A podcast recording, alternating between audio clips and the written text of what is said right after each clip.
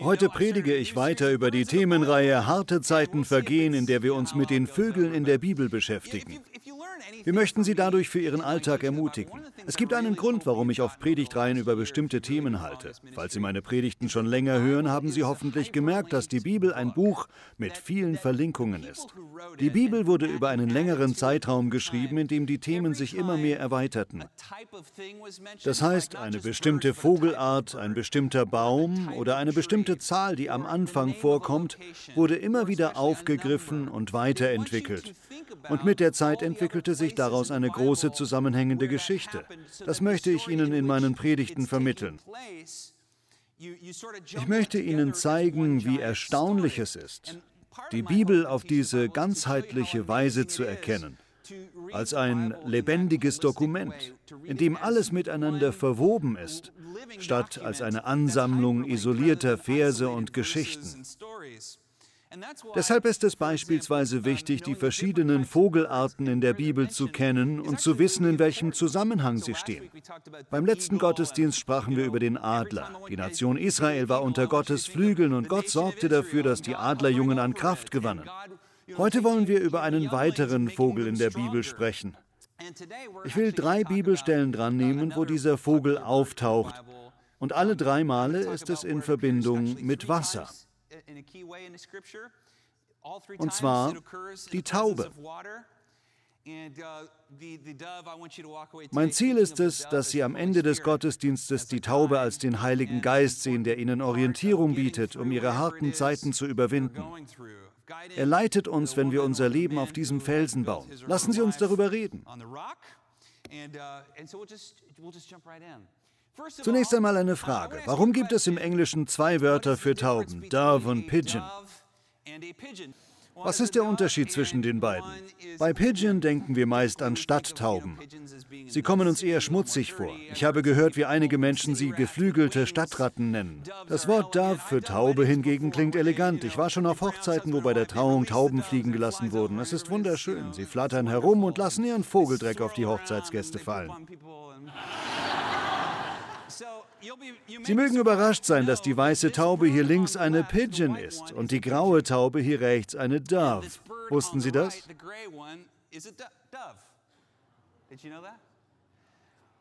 Natürlich, nein, natürlich nicht.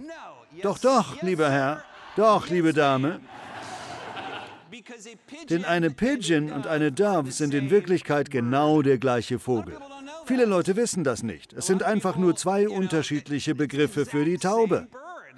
Es gibt insgesamt 310 verschiedene Taubenarten. Der wissenschaftliche Name ist Columbidae. Und alle sind Doves und Pigeons. Im Englischen kann man sich aussuchen, welches Wort man benutzen will. Ich fange aus einem bestimmten Grund damit an. Ist es nicht witzig, wie wir in Amerika das Wort Pigeon fast ausschließlich für die Felsentaube verwenden? Aber Doves und Pigeons sind genau dasselbe. Pigeon war ursprünglich einfach nur die französische Bezeichnung Pigeon. Le Pigeon. Würden wir das Wort gehoben französisch aussprechen, würden wir vermutlich die weiße Taube Le Pigeon nennen und die graue Dove. Ein Großteil der Unterschiede, die wir zwischen den beiden Bezeichnungen machen, basiert auch auf ihrem Verhalten. Wäre die weiße Taube hier links schmutzig und würde Hähnchenreste aus dem Müll picken, würden wir sagen, oh ja, das ist eine Pigeon. Richtig? Und wäre die Taube hier rechts ganz gepflegt, hätte sie hellere Federn und würde auf einer Hochzeit herumfliegen, würden wir sagen, oh ja, das ist eine Dove, eine graue Dove. Ich fange mit diesem Punkt an, um zu verdeutlichen, wir haben im Leben häufig bestimmte Begriffe im Kopf, anhand derer wir etwas in gut und schlecht aufteilen, stimmt's? So wie wir Tauben in Pigeons und Doves aufteilen, teilen wir andere Dinge auch auf und zeigen aber dadurch oft nur unsere eigenen Vorurteile.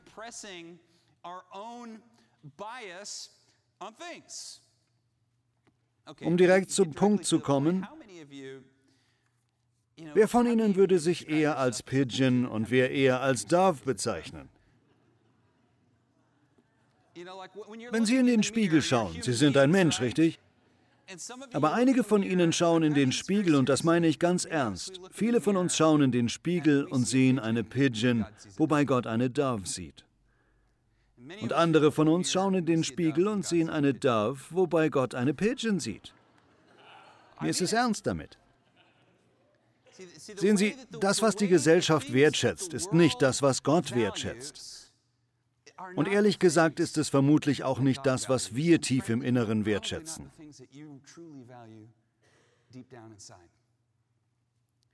Heute möchte ich darüber sprechen, wie wir ein Leben führen, das eine Rolle spielt. Wie wir ein Leben führen, das den Stürmen standhält. Wie wir ein Leben ganz langsam und sorgfältig aufbauen, mit harter Arbeit, um zu den Menschen zu werden, die wir sein sollten.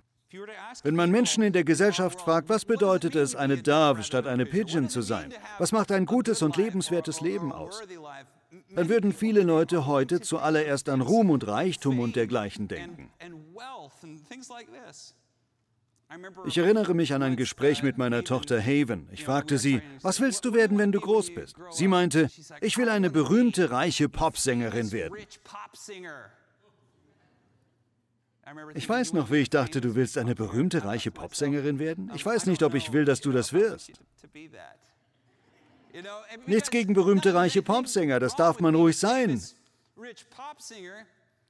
Ich weiß noch, wie ich dachte, ja, ich selbst hätte auch nichts dagegen, ein berühmter, reicher Popsänger zu sein. Aber meine Tochter? Verstehen Sie, worauf ich hinaus will? Würde jemand mich fragen, Bobby, willst du ein berühmter, reicher Popsänger sein, würde ich sagen, ach ja, vielleicht schon. Aber willst du, dass deine Tochter eine berühmte reiche Popsängerin wird? Nein, vielleicht eher nicht. Es sei denn, sie ist dabei auch wirklich glücklich und bleibt ein vorbildlicher Mensch. Darauf will ich hinaus. Aus einer weltlichen Sicht versinnbildlicht die Pigeon eine unattraktive Person, die nicht liebenswert ist. Eine Dove hingegen wird als sympathisch angesehen. Doch in Gottes Reich ist es anders. Falls Sie Kinder haben, können Sie sie als eine Art Spiegel benutzen. Wenn Sie Kinder oder Enkel haben oder jemandem als Mentor dienen oder selbst wenn Sie einen Bruder oder eine Schwester haben, sollten Sie sich fragen, wünsche ich mir für diese Person etwas anderes als für mich selbst? Wenn ja, würde ich empfehlen, das zu ändern, richtig? Ein anderes Beispiel. Einmal schauten Hannah und ich uns eine Talkshow im Fernsehen an. Ich glaube, es war Oprah Winfrey, ich weiß nicht mehr genau. Jedenfalls interviewte die Talkmasterin echte Stripper aus Las Vegas. Es waren ungefähr sechs. Nachdem man diesen Strippern fünf oder zehn Minuten zugehört hatte, klang es so, als wäre Strippen der beste Job auf der Welt. Sie verdienten gutes Geld und bekamen gutes Essen. Dann fragte die Talkmasterin sie, sind Sie glücklich? Oh ja, wir sind glücklich. Unser Leben ist ganz toll. Es ist alles klasse. Ich weiß noch, wie ich zu Hannah hinüberblickte und sagte, Hannah, vielleicht sollte ich auch ein Stripper werden. Das klingt gar nicht so schlecht, wie ich dachte. Schließlich fragte die Talkmasterin, ich glaube zwei oder drei der Stripper hatten Kinder, Töchter, und die Talkmasterin fragte, würden Sie wollen, dass Ihre Töchter auch Stripper werden? Und sie alle erklärten sehr ernst und definitiv, nein, nein, unsere Töchter werden nie Stripper. Was ging da vor? Sehen Sie, ich glaube, wir wissen alle im Grunde, wie ein gutes und glückliches Leben aussieht. Und wir wünschen es unseren Kindern, aber aus irgendeinem Grund wünschen wir es nicht immer für uns selbst.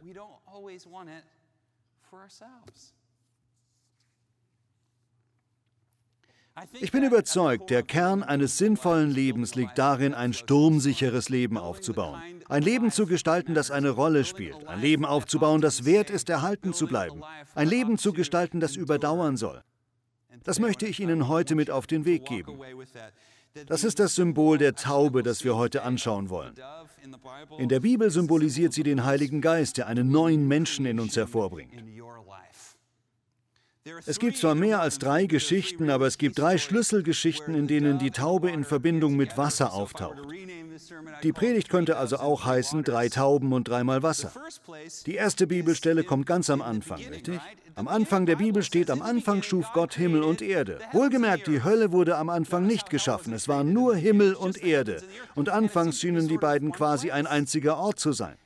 Dann steht da weiter, dass die Erde noch leer und ungestaltet war, sowie von Wasser bedeckt. Ist das nicht interessant?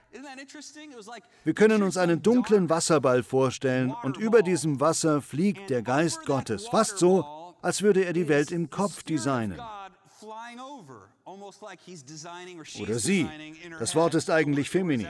Interpretieren Sie das so, wie Sie wollen. Jedenfalls bewegte sich der Ruach, der Geist Gottes, über der Oberfläche dieses Wasserballs. Und dann steht da, dass Licht geschaffen wurde. Und das Dunkel erhellte. Und dann teilte sich das Wasser. Oben formte es die Atmosphäre und unten sammelte es sich in Flüssen und dergleichen und gab Land frei. Heute könnten wir sagen, dass die Polarkappen das Wasser zurückzogen. Jedenfalls kam das Land zum Vorschein. Eine schlammige, felsige, zerklüftete Masse. Und dann erschuf Gott das Leben und so weiter. Aber im Talmud wird die Stelle noch etwas anders wiedergegeben. Der Talmud besteht aus alten jüdischen Kommentaren zum Alten Testament. Wir sehen das nicht so, aber viele Juden in den Tagen von Jesus gaben dieser mündlichen Überlieferung der Rabbis, die im Talmud festgehalten ist, genauso viel Gewicht wie den Worten Gottes. Das tun wir nicht. Aber wenn wir das Neue Testament lesen, ist es trotzdem hilfreich zu verstehen, was der Talmud sagt. Wenn der Talmud nun die Verse beschreibt, wo der Geist Gottes über der wässrigen Leere schwebt, steht da, und der Geist Gottes schwebte über dem Angesicht des Wassers. Und dann fügt er hinzu, wie eine Taube. Sagen Sie alle, wie eine Taube. Diese Formulierung kommt später in allen vier Evangelien vor. Im Talmud steht, wie eine Taube über ihren Jungen brütet, ohne sie zu berühren. Wir westlich geprägten Menschen wollen diese Schöpfungsgeschichten immer durch eine wissenschaftliche Brille lesen. Wir wollen immer fragen, in welchem Jahr des Schöpfungsvorgangs ist das geschehen und wie viele Liter Wasser gab es und so weiter. Aber so war es eigentlich gar nicht gedacht. Den damaligen Juden ging es vor allem darum, daraus tiefere Weisheiten über das Leben, über Gott, über den Menschen und über unser Zusammenleben zu ziehen. Das Bild, das hier vermittelt wurde, ist das einer Taube.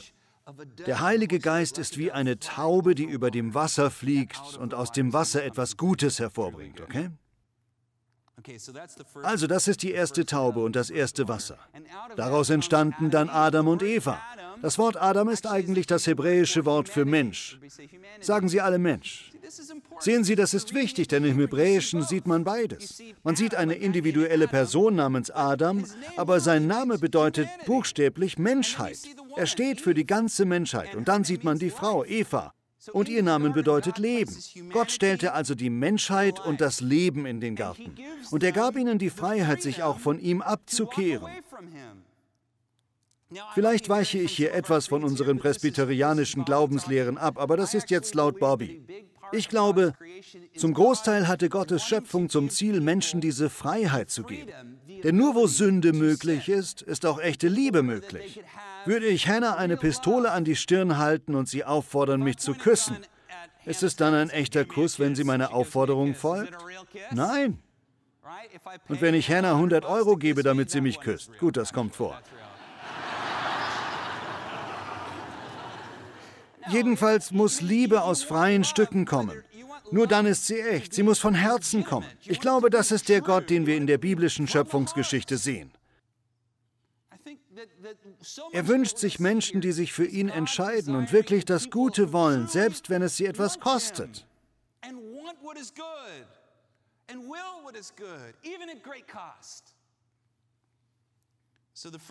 Wie wir wissen, sündigten Adam und Eva woraufhin die Menschheit eine hässliche Abwärtsspirale begann, geprägt von Mord und sexuellem Missbrauch und Sklaverei, bis die ganze Welt in diesem Morast versank.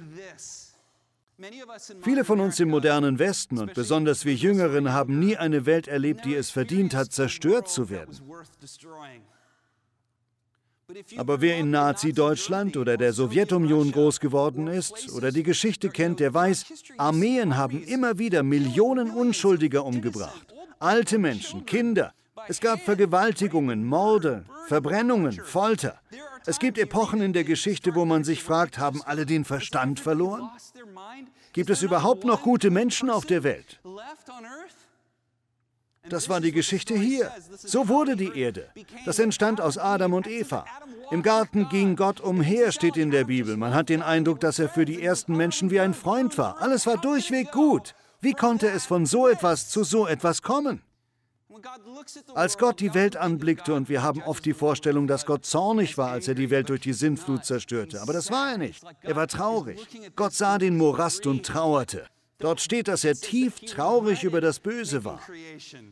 In anderen Bibelübersetzungen steht, dass es Gott reute, die Erde gemacht zu haben. Doch dann, als er drauf und dran war, alles zu vernichten, fiel ihm ein Mensch namens Noah auf. Von ihm heißt es, dass er seinen Weg mit Gott ging. Das ist dieselbe Formulierung, die auf Gottes Umhergehen in Eden verwendet wird, Wort für Wort. Noah ging seinen Weg mit Gott und hörte ganz und gar auf ihn. Noah war voller Leidenschaft für Gott. Er war Feuer und Flamme. Und Gott schaute Noah an und sagte, hier ist jemand, der es wert ist, gerettet zu werden. Hier ist jemand, der nicht umkommen sollte. Gott beauftragte Noah und seine Familie, eine Arche zu bauen, in Vorbereitung auf den kommenden Sturm. Dazu brauchten sie Jahre. Der Überlieferung zufolge lachten ihn die Leute aus, zogen ihn auf und machten sich über ihn lustig. Er baute dieses riesige Boot und brachte von allen Tieren mindestens zwei an Bord. Auch Tiere sind Gott wichtig, sie gehören zu seiner Schöpfung. Er rettete nicht nur Menschen, sondern alles, selbst Stadttauben, selbst Ratten. Er brachte sie alle an Bord und rettete sie. Dadurch wurde die Arche zu einem neuen Garten Eden, der auf einem Wasserball trieb, genau wie im ersten Kapitel der Bibel. Die ganze Welt wurde also wieder so, wie sie am Anfang gewesen war. Und Gott sagte, das ist eine neue Schöpfung. Ich will etwas Neues schaffen. Wäre ich ein Rabbi, würde ich Sie jetzt bitten, nicht an all die Fragen zu denken, die wir westlich geprägten Menschen gerne stellen. Ich möchte Ihnen nahelegen, sich nur eines zu fragen. Wie können Sie zu einem Noah werden? Wie können Sie so wie Noah sein und nicht so wie alle anderen? Jemand, der seinen Weg mit Gott geht und auf ihn hört, der wirklich gut ist. Jemand, den Gott nie umkommen lassen könnte, weil damit etwas Gutes umkommen würde. Wenn wir unser Leben darauf ausrichten, Noah ähnlich zu sein, dann bauen wir ein Leben auf, das auch die Fluten überdauern kann.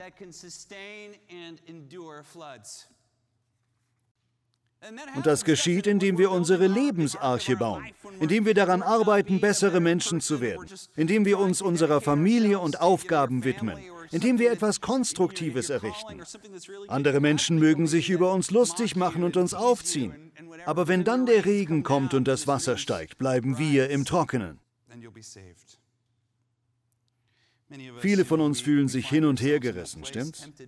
Es gibt so viel Ungutes, was uns lockt. Aber auf der anderen Seite wollen wir eigentlich gute Menschen sein. Wir wollen das gleiche Ziel erreichen, das wir uns für unsere Kinder wünschen. Wir wollen ein Leben führen, das zu retten ist. Die Geschichte endet damit, dass Noah in der Arche auf dem Wasser schwimmt.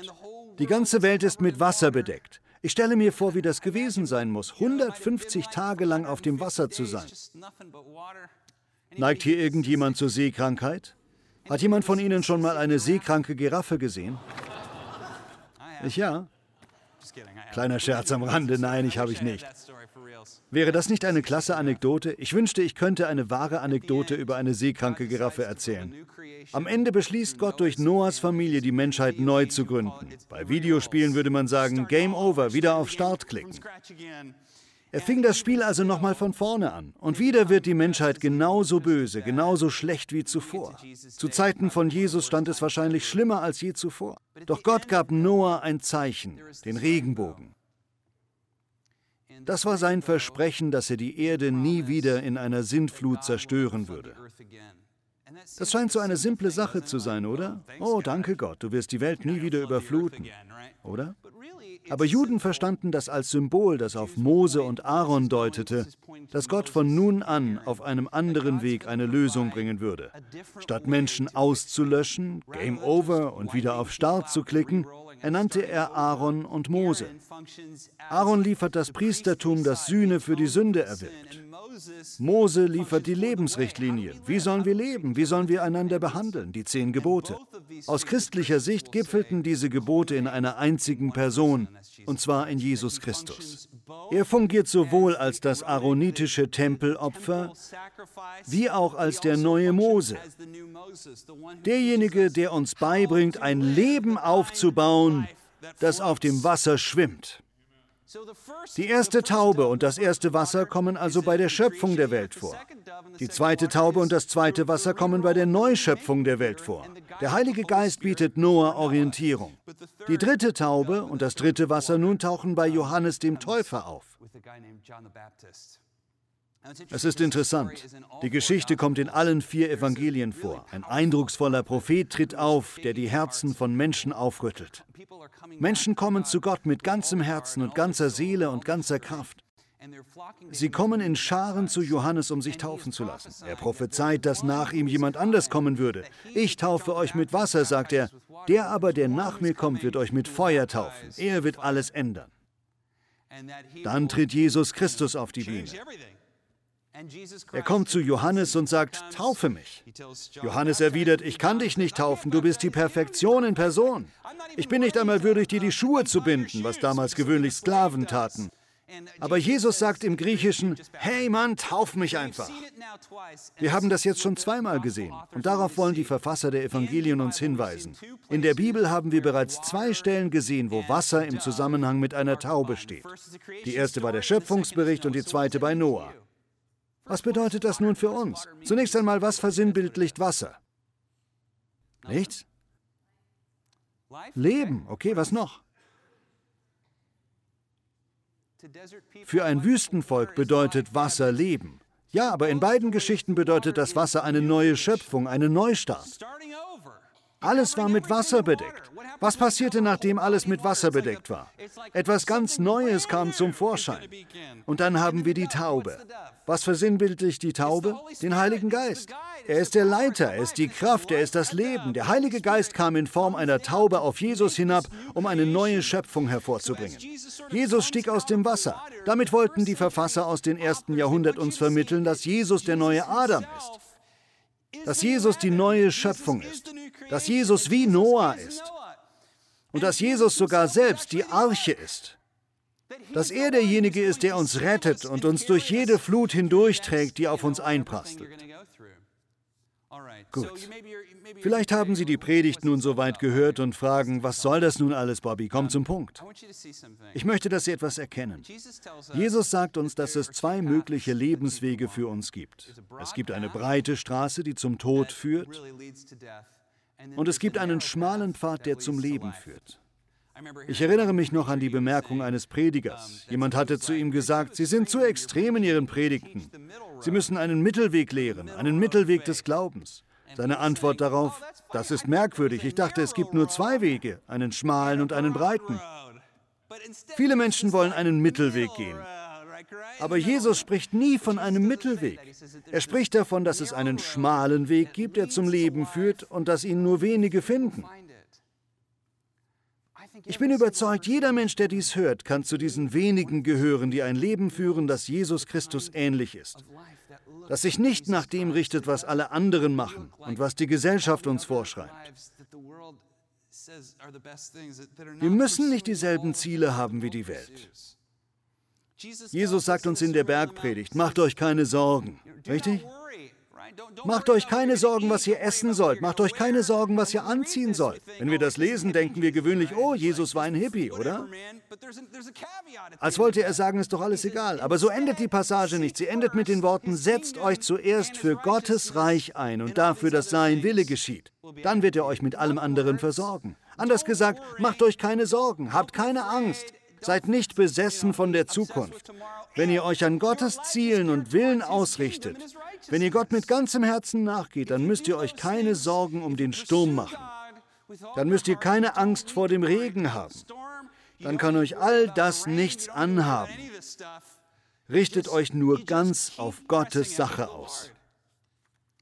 Einfach ausgedrückt, konzentrieren Sie sich ganz auf Gott. Konzentrieren Sie sich auf Ihre Familie. Konzentrieren Sie sich auf das Gute. Seien Sie ein ehrlicher Mensch. Bleiben Sie auch dann ehrlich, wenn es Sie viel kostet. Gehen Sie fair mit Ihren Mitmenschen um. Lassen Sie Liebe walten. Verbreiten Sie in Ihrem Umfeld Liebe. Seien Sie ein Mensch, der auf seine Worte achtet. Seien Sie jemand, der jeden Tag etwas Positives bewirkt. Nicht in Massen, nicht durch große Weltveränderungen, sondern indem Sie das Herz eines Individuums ändern. Bewirken Sie etwas bei ein oder zwei anderen. Verstehen Sie, Gott bringt Großes aus einem Samen hervor. Aus einem Samen erwächst großes Leben. Man fängt nicht mit dem Großen an. Jesus bringt uns bei, wie wir ein Leben aufbauen, das wirklich eine Rolle spielt. Dazu müssen wir nicht hübsch sein, dazu müssen wir nicht talentiert sein, wir brauchen nichts dergleichen. Es ist zwar nichts dagegen einzuwenden, alles hat seinen Platz, aber wir brauchen diese Dinge nicht, um ein Leben aufzubauen, das auf der Flut schwimmen kann. Noch ein letzter Gedanke. In den rabbinischen Kommentaren des Alten Testaments gilt Noah nicht unbedingt als großer Prophet. weil er nicht versuchte, die Menschen zu retten, die in der Flut umkamen. Wussten Sie das? Aus jüdischer Sicht sind die drei größten Personen in der Bibel Mose, Abraham und David. Alle drei haben etwas gemeinsam, und zwar setzen sie sich für Menschen ein, über die Gott eine Strafe verhängt hatte. Abraham hat mit Gott verhandelt. Gott sagte, ich will Sodom und Gomorra vernichten, und Abraham bittet ihn, Sodom und Gomorra und seinen Neffen Lot zu retten. Kennen Sie die Geschichte, wo Gott Mose sagt, ich will Israel auslöschen und mit dir ein neues Volk gründen? Mose bittet ihn davon abzusehen. Ganz ähnlich bei David. Kennen Sie diese Geschichten? Deshalb zählen in den jüdischen Bibelkommentaren Noah und auch Jona nicht zu den ganz Großen, weil sie sich nur um sich selbst kümmerten. Das ist das Gute an Jesus. Er bringt uns nicht nur bei, was es heißt, gut zu sein, er sucht aktiv die Menschen auf, die in dieser Welt als Außenseiter gelten. Er lädt Menschen nicht nur ein, ihn in der Synagoge zu hören. Er geht in die Welt hinaus. Er weist Menschen seine Liebe und er isst und trinkt mit ihnen. Er ist mit Menschen zusammen, so wie sie sind. Er sagt ihnen nicht, bring dein Leben in Ordnung, dann trinke ich ein Glas Wein mit dir. Er teilt das Brot mit ihnen und wirkt durch sein Verhalten anziehend. Deshalb ist Jesus der größte Rabbi und der größte Prophet aller Zeiten. Er ist der Sohn Gottes. Er ist unsere Arche. Er ist unsere Rettung. Ich möchte Sie ermutigen, Gott weiter mit ganzem Herzen, mit ganzer Seele und ganzer Kraft nachzugehen. Investieren Sie in Ihre Familie, in Ihre Kinder und Enkelkinder. Widmen Sie Ihr Leben etwas wirklich Gutem. Widmen Sie sich Menschen, die eine Not haben und denken Sie daran, dadurch bewirken Sie etwas wirklich Großes. Vater, wir danken dir und wir lieben dich. Wir danken dir, dass du uns so liebst, wie wir sind, nicht nur so, wie wir sein sollten. Aber du rufst uns auch auf, Jesus immer ähnlicher zu werden. Hilf uns, Herr, zu verstehen, es gibt kein besseres Leben. Herr, wir lieben dich. Wir beten im Namen von Jesus. Amen.